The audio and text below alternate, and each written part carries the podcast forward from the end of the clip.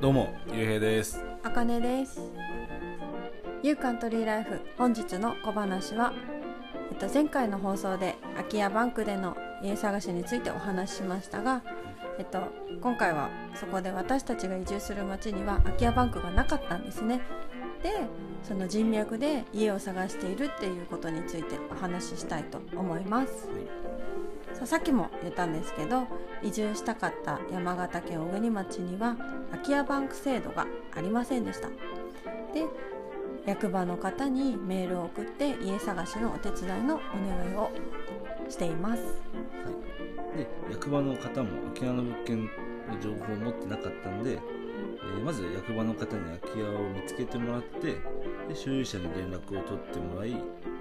えー売買や賃貸の向があるのかを確認してもらって私たちにまた教えてくれるという流れにしてもらってます。で1回目の訪問の時に役場の方に移住の先輩を紹介してもらったんですけど、うん、ね、うん、そう。その方たちからもなんか空き家の情報あの辺空いてるよとか多分あそこも空いてたよねとか知り合いに聞いてくれるようなって話が広がっていて今、まあ、広がってるんですけどね時間がかかっているっていうのが正直なところですね。うん、まだ内見も2件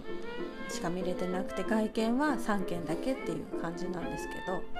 そう今も何回か訪問してるんですけどその度に「ここ空き家かな?」なんて自分たちでも見て役場の人に「あそこ空いてますか?」なんて聞いてみたりもしてるんですけどやっぱ空き家バンクがあるところでは1日にね5件とか内見一気に行けちゃったので。うん、それに比べてしまうと時間がかかっているなって感じています。まあ、でも4月からの移住予定なんで、まあ、まだ焦っては、ね、ないんですけど早くいい物件に出会えたら移住へのモチベーションがさらに高まるかなっていうのは思います。で空き家空き家バンクもいいんですけど人の紹介で家を探すことでまあ交流が増えたりとかね。うんうんそういう知り合いが増えて移住するにあたってすごい心強いなっていうのは感じるんで。うん。まあ役場の方とかもね何回も何回も連絡取り合ってねそう。下の名前で呼ばれちゃったりとかして そうね。すごい仲良くなってるもんね。うんすごく楽しいし、ねあとは小国町のその宿にこの間泊まらせてゲストハウスにも泊まったんですけど宿にも泊まったことがあってそこの奥さんも旦那さんもすごい親身だった話聞いてくれてあのその町に住んでいる子育てのママさんを紹介してくれたり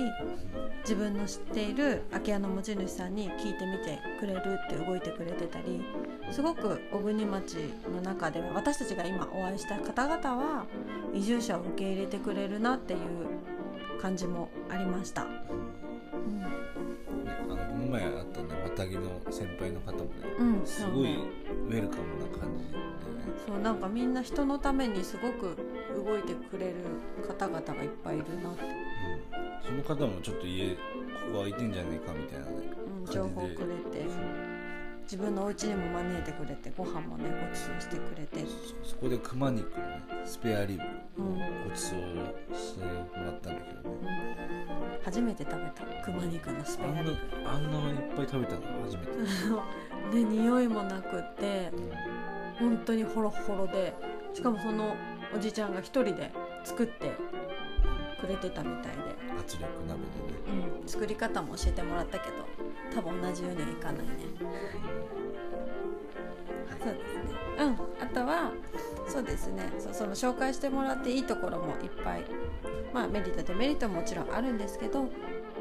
うですね。あの方法としては早く家を決めて移住を始めたい人におすすめな